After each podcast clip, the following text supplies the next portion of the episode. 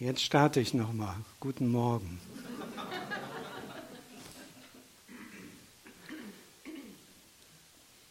Als ich gestern äh, nochmal hier im Meditationsraum war und dann zum Ende hin äh, innerlich mit der Frage äh, unterwegs war, was sage ich euch, kam mir ein Satz und ich sage ihn euch. Das ist eine Frage. Wie bist du heute mit Christus verbunden? Ich stelle sie nochmal. Wie bist du heute mit Christus verbunden? Vielleicht sagt dir dein Verstand, was ist das für eine Frage? Ja, komm der Antwort auf die Spur.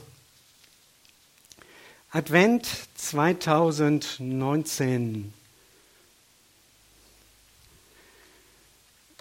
Zeit der Vorbereitung. Wer hat das Weihnachtsfest schon geplant? Wer hat schon alle Geschenke? Wir haben ja schon gehört, hm, noch nicht. Ich war vor 14 Tagen beim Friseur. Als ich mich verabschiedete, sagte ich, ja, ich wünsche Ihnen eine besinnliche Adventszeit. Da guckte man mich mit glasigen, verständnislosen Augen an. Das ist bei uns die Hauptsaison. Da ist Arbeit von morgens früh bis abends spät ruhige Adventszeit, das gibt es nicht für uns. Hinterher, da wird es was ruhiger. Ja, so unterschiedlich kann das sein und es mag sehr vielen heutzutage gehen oder es geht immer mehr so. Die Ankündigung Jesu, äh, wo Gott gesagt hat, ich schicke den Erlöser, das ist der Sinn der Adventszeit, Zeit der Erwartung, das ist jedes Jahr umkämpft. Auch bei Josef und Maria damals traf die Nachricht, sie müssen noch vor der Geburt von Nazareth nach Bethlehem reisen, nicht auf besinnliche Ruhe. So wie man sich das für die Geburt eines Kindes wünscht. Von Nazareth nach Bethlehem, wir sind andersrum gefahren letztes Jahr, 170 Kilometer zu Fuß. Hochschwanger, ein Ehepaar mit einem Esel. Auch damals war es nicht ruhig, äußerlich. Besuch kommt. Was tust du? Wichtiger Besuch. Plötzlich gehst du durch deine Wohnung und siehst sie mit ganz anderen Augen als noch kurz vorher. Nämlich mit den Augen des Besuchers. Versteht ihr? Eine Information und schon verändert sich der Blick. Da siehst du den Knös, den Kram, den keiner braucht und den Staub, die Flecken, was sich da alles angesammelt hat. Du guckst in verschiedene Ecken. Da wird dir bewusst, ich brauche Zeit, Zeit der Vorbereitung, damit meine Wohnung so aussieht, wie ich vom Besuch her wahrgenommen werden möchte. Ich brauche Zeit der Vorbereitung. Advent 2019. Christus kommt in die Welt und er ist auch zu jedem von uns unterwegs, auch in diesem Jahr vom Bewusstsein her wieder ganz neu. Verursacht das Vorfreude oder Stress?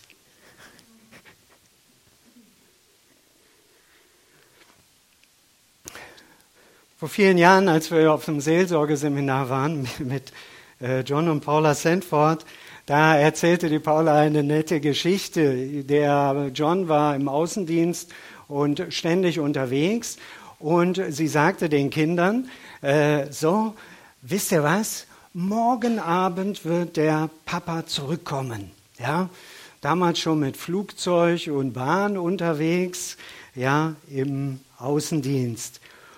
Und die Kinder bereiten sich vor, gucken, dass sie sauber angezogen sind. Papa kommt abends, Zimmer aufgeräumt, ganz fröhliche Erwartung. Dann der Anruf, Papa kommt nicht, hat sich verzögert, wird erst morgen. Nächster Tag, genau die gleiche Situation, alles vorbereitet und äh, wieder Hände gewaschen und nochmal das Gesicht, ne, das Schmiermündchen weg und so.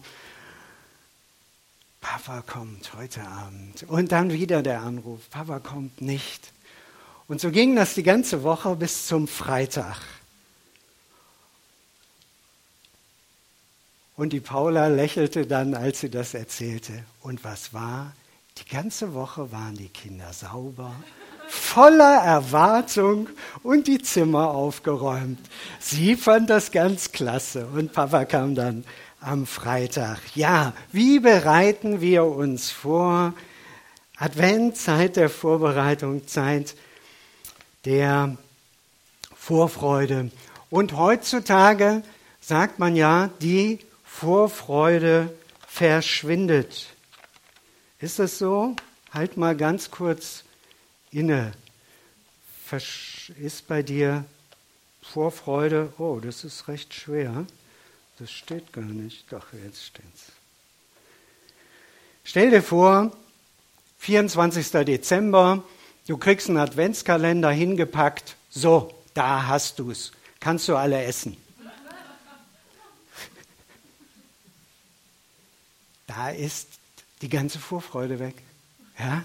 24 Türchen auf einmal öffnen. Ne?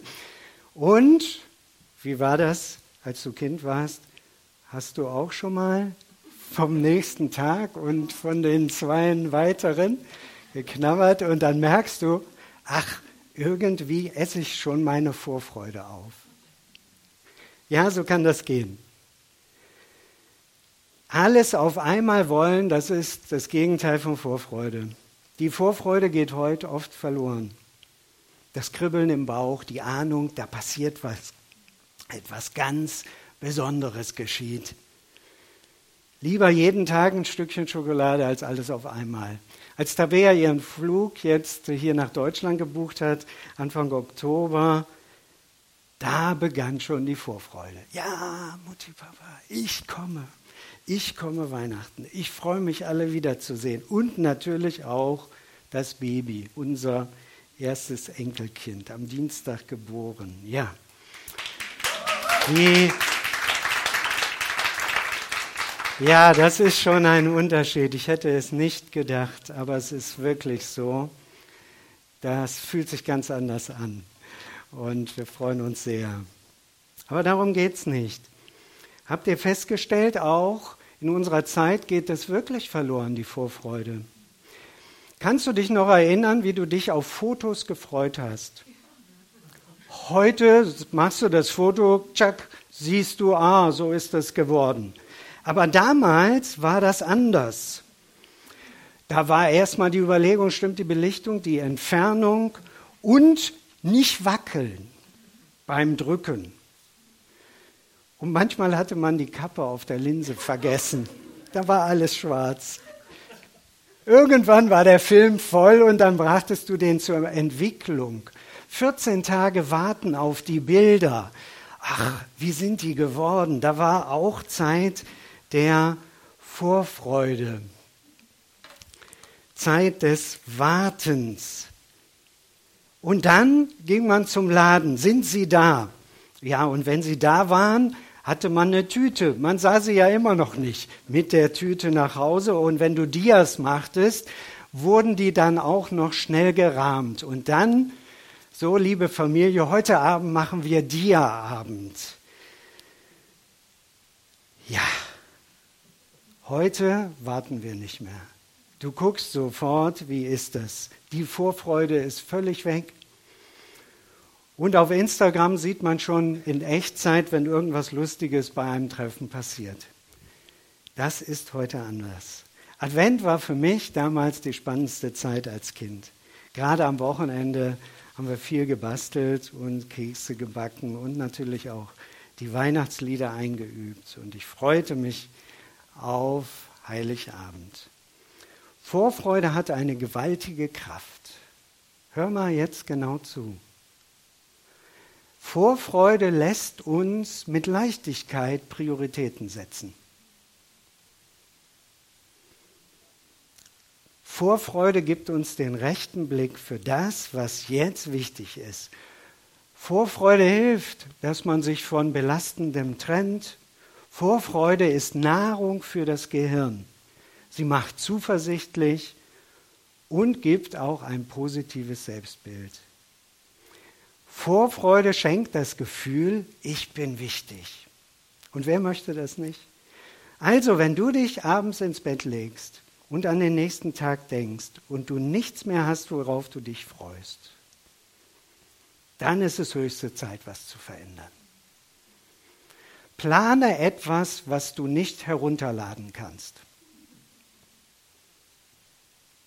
Vielleicht ein Spaziergang im Wald, Sport, mit einem lieben Menschen was kochen. Plane Termine, die keinen Stress verursachen. Dann kommt wieder Vorfreude. Deshalb ist im Advent so wichtig, Ruheoasen zu finden. Innehalten für zwei bis fünf Minuten, dreimal täglich. Meine Empfehlung, für zwei bis fünf Minuten, dreimal täglich, morgens, mittags, abends, so wie Daniel. Und wenn es mehr ist, umso besser. Vielleicht machst du nach Feierabend nicht mehr das Fernsehen an. Manche fasten auch in der Adventszeit oder begrenzen Smartphone und Internet.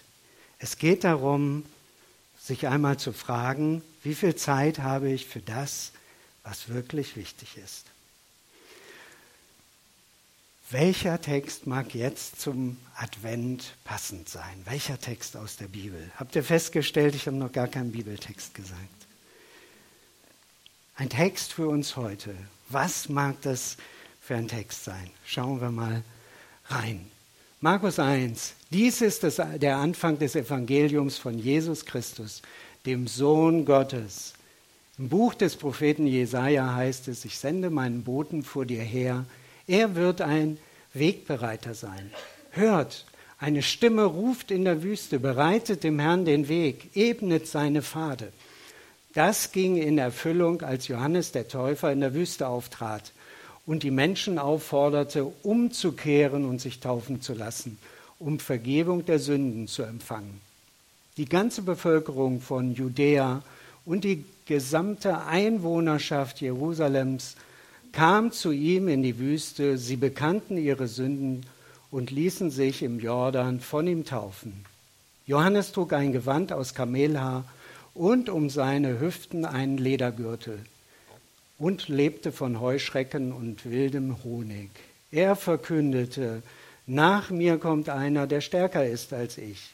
Ich bin es nicht einmal wert, mich zu bücken und ihm die Riemen seiner Sandalen zu lösen. Ich habe euch mit Wasser getauft, er aber wird euch mit dem Heiligen Geist taufen. Die Wüste Wer hat sich dieses Jahr schon mal in einer Wüste gefühlt?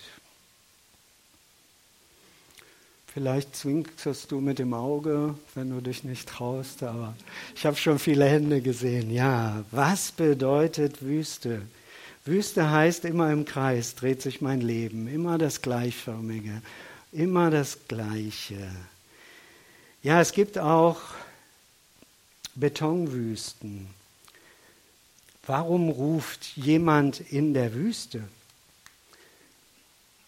Hast du noch den Text in Erinnerung? Also warum ruft denn jemand in der Wüste? Da ist doch keiner. Da ist es menschenleer.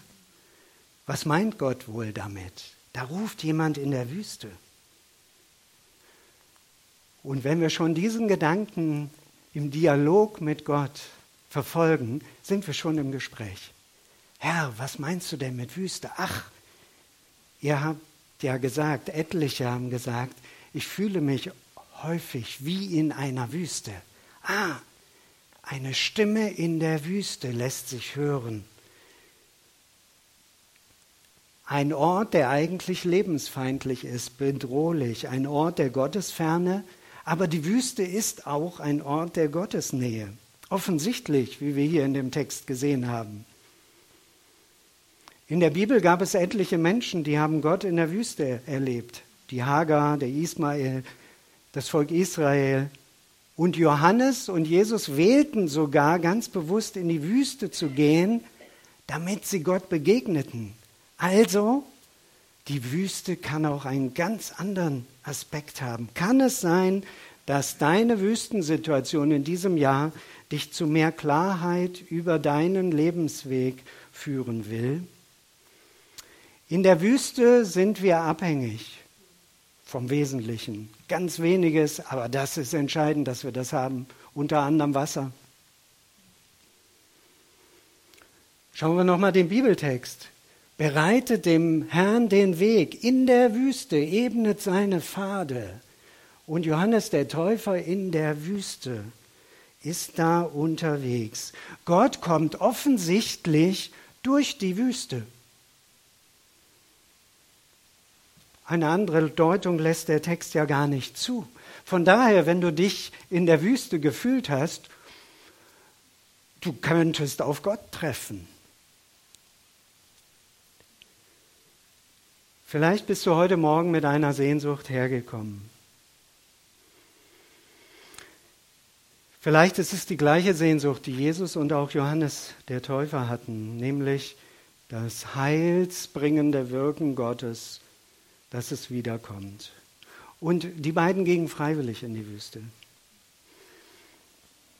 Wollen wir gerade innehalten, Herr Jesus, beöffne uns, dass dein Wort nicht nur Wort ist, sondern dass es für unseren Geist und für unsere Seele zur Speise wird. Damit der innere Hunger gestillt wird. Und so laden wir dich ein, dass du uns in unserer Wüste begegnest und wir von dir für unsere Seele und für unseren Geist gesättigt werden. Amen.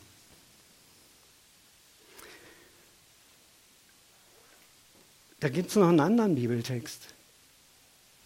Auf den hat sich der Schreiber des Markus-Evangeliums bezogen. Und den schauen wir uns auch an. Jesaja 40, Vers 3. Dort ist der Bezug, das ist vom Alten Testament her. Eine Stimme ruft, in der Wüste bahnt den Weg des Herrn. Ebnet in der Steppe eine Straße für unseren Gott. Jedes Tal soll aufgeschüttet und jeder Berg und Hügel eingeebnet werden. Was krumm ist, soll gerade werden und was hügelig ist, werde eben. Dann wird die Herrlichkeit des Herrn offenbar und alle Menschen werden sie sehen. Das hat der Herr beschlossen. Und ich möchte euch ermutigen, nehmt diesen Bibelvers einfach auch vielleicht in die nächste Zeit mit und bewegt ihn mal. Wir wollen uns heute darauf konzentrieren, auf die von mir unterstrichenen Worte. Aber Vers 5 offenbart, wohin es geht, nämlich, dass das Wirken Gottes mit Herrlichkeit ist in der Regel das Wirken Gottes gemeint. Die, das Wirken Gottes wird sichtbar und alle Menschen, also auch du, kannst Gottes Wirken in deinem Leben wahrnehmen. Das ist die Botschaft zum Advent. Gott kommt durch die Wüste und in der Wüste gibt es offensichtlich Täler. Und da gibt es auch Hügel und Berge. Und dann gibt es auch Krummes.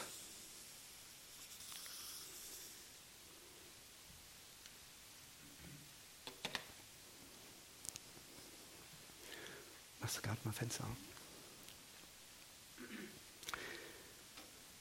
Gott will zu uns kommen. Und vielleicht geht es dir so wie manchen anderen, dass die Vorfreude verloren gegangen ist. Aber es wäre gut, wenn dieses Kribbeln im Bauch und dieses Glucksen in der Seele auch wieder vorkommt, wenn du sagst, Advent 2019, Christus kommt zu mir. Wie bist du mit Christus verbunden? Advent 2019. Die Herrlichkeit des Herrn soll offenbar werden und jeder kann sie sehen.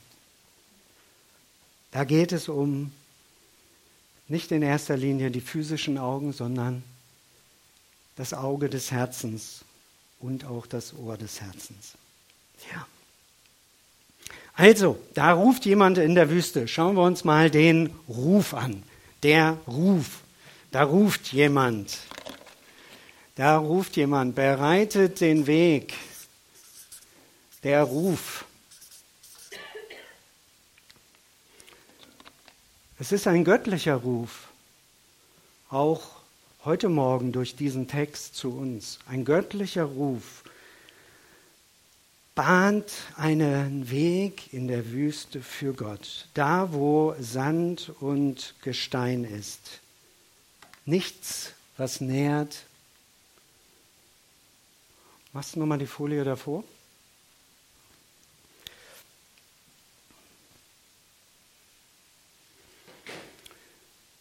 Für manche ist der Arbeitsplatz so eine Wüste, ne?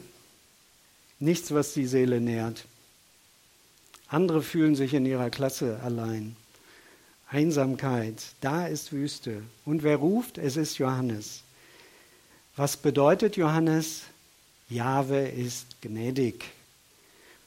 Hört nochmal in die Predigt von Thorsten von letzten Sonntag rein. Gott ist gnädig, das ist die Botschaft. Und die Leute kamen aus der Stadt raus zu Johannes in der Wüste. Eine genau umgekehrte Bewegung. Nicht alle in die Stadt, sondern alle raus. Erstaunlich. Erstaunlich. Und sie hörten ihm zu. Und dann sagte er, lasst euch taufen zur Vergebung der Sünden. Die Menschen hatten Sehnsucht nach Erneuerung, nach Reinigung, nach Gesundheit, das Belastende und Bedrückende dem gnädigen Gott anzuvertrauen.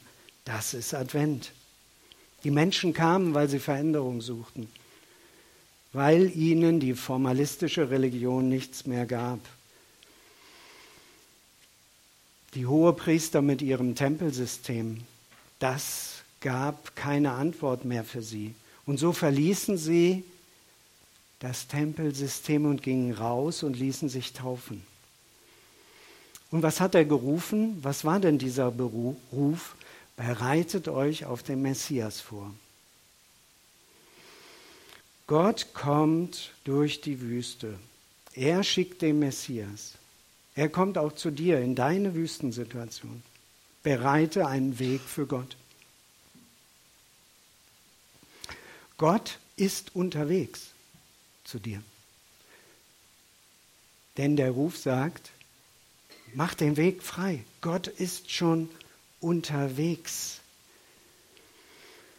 Mach einen Weg, dass Gott zu dir kommen kann. Mach den Weg frei. Und dann predigt Johannes, räumt die Sünde aus dem Weg. Na, was ist denn Sünde?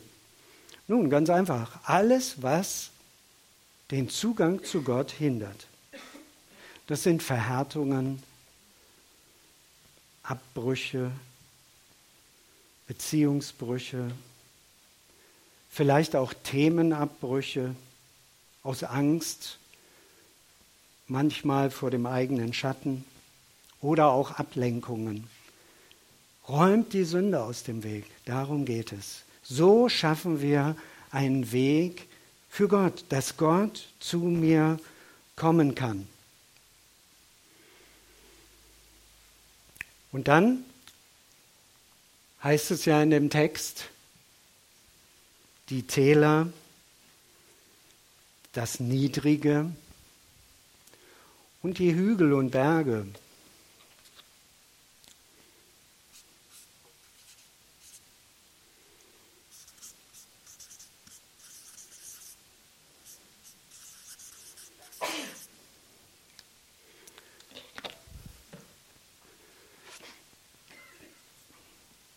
Welche Vorstellungen sind viel zu hoch, die ich von mir habe oder du von dir?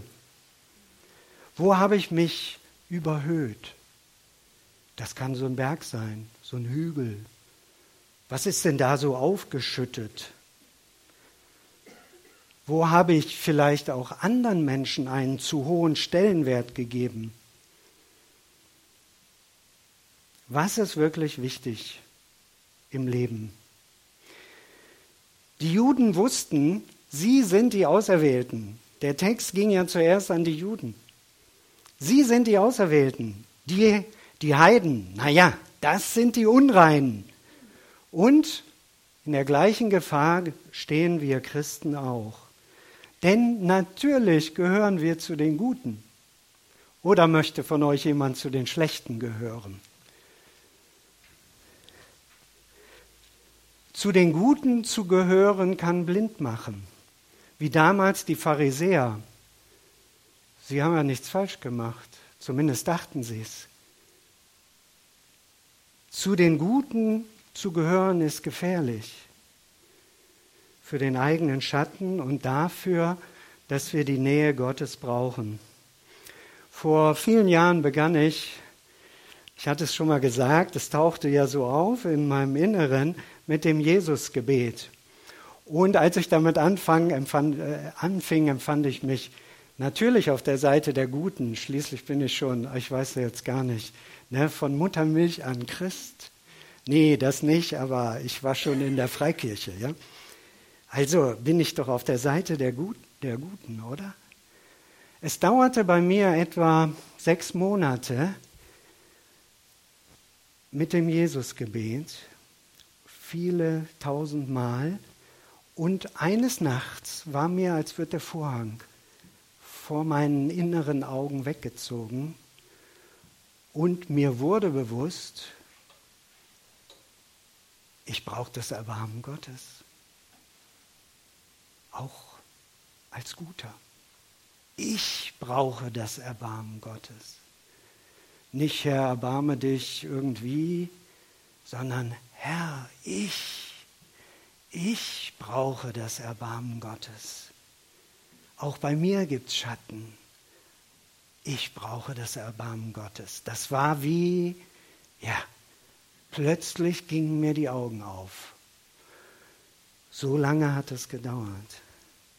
Ja, was ist zu hoch in uns? Gott kommt, wenn die Hügel und die Täler zu einem ebenen Weg für ihn werden. Wen habe ich erniedrigt?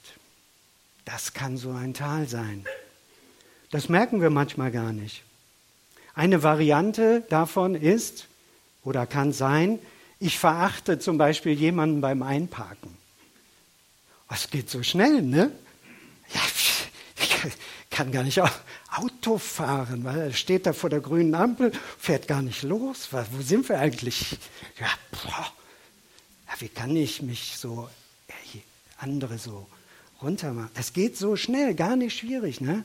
Oder bei der Rechtschreibung gucke ich, was da für ein E-Mail kommt. Ach du meine Güte, der Deutschlehrer, keine Ahnung. Ne? Oder denkst du an Mathe oder Umgang mit dem PC. Der kapiert das einfach nicht. da rege ich mich doch zurecht auf, oder? Wie oft habe ich mich schon gefühlt zurecht aufgeregt, aber ich habe andere runtergemacht. Wie schnell kann das gehen? Oder du machst dich selber runter. Auch das passiert. Wir brauchen manchmal gar nicht andere, sondern ach, mit dir, weißt du, dann kommt dieses Selbstgespräch, wo wir uns richtig fertig machen. Was erniedrige ich? Das sind die Täler. Und Gott kommt, wenn wir damit aufhören. Mit dieser Überhöhung und mit diesem Erniedrigen. Aber dann gibt es noch was. Klar, habt ihr gesehen, ne? Das Krumme. Ja, was ist denn da wieder mit gemeint? Das Krumme.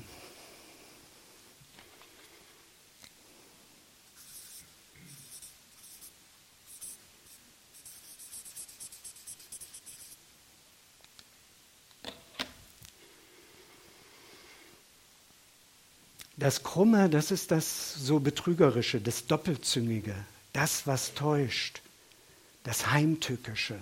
Dazu gehören Lügen oder sagen wir mal nicht die Wahrheit vorspielen, sondern jemandem etwas vorspielen, um sich einen Vorteil zu verschaffen. Aber dazu gehört auch, wie spreche ich, wie sind meine Worte, grob, schroff, wie schnell ist auch das Krumme bei mir zu finden. Ja, Herr, erbarme dich meiner. Es soll ein ebener Weg für Gott geschaffen werden. Das ist Advent. Das Gedemütigte, wo du dich selbst runtergemacht hast, soll zur Mitte kommen. Und da, wo wir in der Überhöhung unterwegs waren, das soll auch zur Mitte kommen. Und das Krumme, ja, das soll geradlinig werden, dass wieder geradliniges in uns kommuniziert wird. Wir mit unseren Gedanken, aber auch mit anderen Menschen. Ja, und wenn wir bei der Mitte sind, dann sind wir ja schon bei der Meditation. Nimm dir jeden Tag ein paar Minuten Zeit, wo du sagst, ich möchte zur Mitte kommen, damit diese Verheißung, die Herrlichkeit Gottes in meinem Leben wird sichtbar, dass das auch für mich gilt, dass Gott ankommt.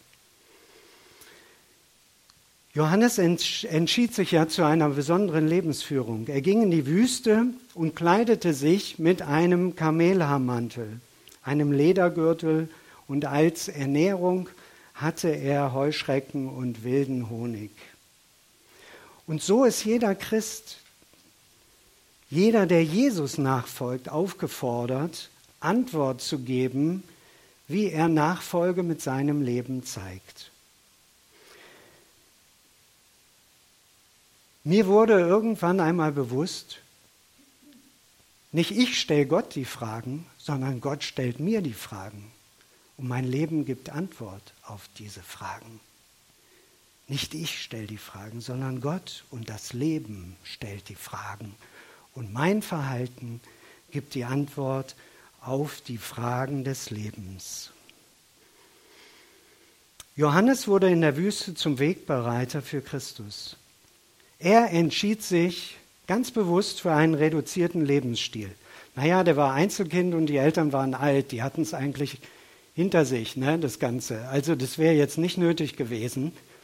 Das war eine freiwillige Entscheidung. Wie kommt sowas heute an?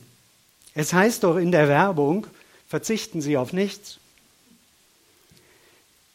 Früher gab es Helden. Was waren das für Menschen? Das waren Menschen, die waren bereit, für ihre Überzeugungen auf Angenehmes zu verzichten. Die nahmen Schmerz, Entbehrung auf sich für den Lebensauftrag. Was findet heute Beifall? Ist es nicht häufig so, dass wir als Helden die Influencer ansehen oder die Promis, die eine Million verdienen? Und wer den Zehnten gibt, wird schon als einfältig angesehen. Ja, bei Johannes war das anders. Er hatte selbst von Gott gehört,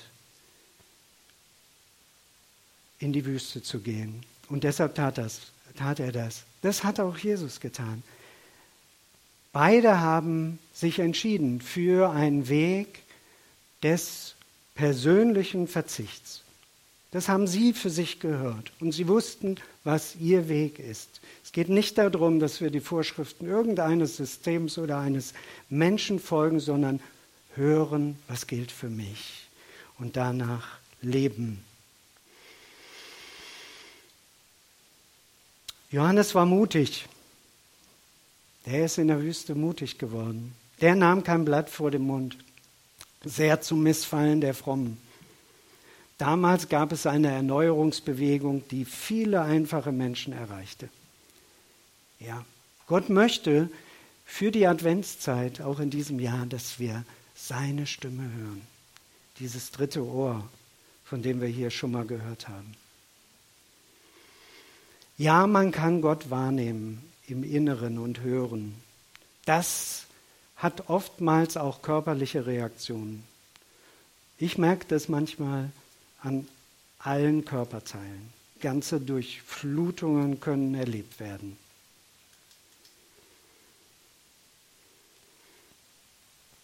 Wenn wir auf unser Herz hören und nicht nur auf den Verstand, dann können wir sehen, was bisher verborgen ist. Und Gott gibt Zeichen, auch in der Natur, vielleicht durch ein Rotkehlchen oder bei mir ist es der Zaunkönig. Habt ihr schon mal gesehen? Der findet immer einen Platz. der braucht nicht viel. Aber der findet immer einen Platz. Vor etlicher Zeit. Ja, ich fand das so, so schön für mich. Es war für mich eine Antwort. Ja, und so gibt es andere Dinge, wo Gott uns berühren möchte. Lass dir nicht die Vorfreude rauben. Wenn du empfindest, ja, wie bin ich mit Christus heute verbunden? Und du sagst, hm, das muss ich noch mal, da muss ich noch mal ran. Das kann ich im ersten Moment gar nicht beantworten. Völlig normal vielleicht. Aber hör hin und sieh zu, dass du ganz nah rankommst an Christus. Advent 2019. Gott ist schon unterwegs zu dir, zu deinem Herzen, zu dem, was wirklich wichtig ist für dich und möchte mit dir zusammen Weihnachten feiern. Ja, das muss nicht bis zum heiligen Abend dauern, aber mach dich auf den Weg. Mach das krumme, gerade, was überhöht ist, bring in die Mitte und was erniedrigt ist, hole wieder hoch, damit ein Weg für Gott kommt. Und dann kommt Vorfreude auf. Gott kommt zu mir. Wollen wir einen Moment Ruhe haben? Wo möchtest du nochmal ein bisschen aufräumen? Vielleicht ist irgendwas nötig, vielleicht ist etwas aufgetaucht in deinem Inneren, Komm in Verbindung mit Christus. Komm in Verbindung mit Christus. Wo das gelingt, da wird die Berufung klar. Die Verbindung mit Christus klärt die Berufung und schafft Freude. Es ruft eine Stimme in der Wüste, bahnt den Weg des Herrn, ebnet in der Steppe eine Straße für unseren Gott. Jedes Tal soll aufgeschüttet und jeder Berg und Hügel eingeebnet werden. Was krumm ist, soll gerade werden und was hügelig werde eben. Dann wird die Herrlichkeit des Herrn offenbar und alle Menschen werden sie sehen. Dies hat der Herr beschlossen. Das ist jetzt nicht die Meinung eines Menschen, sondern der Entschluss Gottes. So kommt Gott zu uns Menschen, zu jedem von uns. Halten wir einen Moment inne.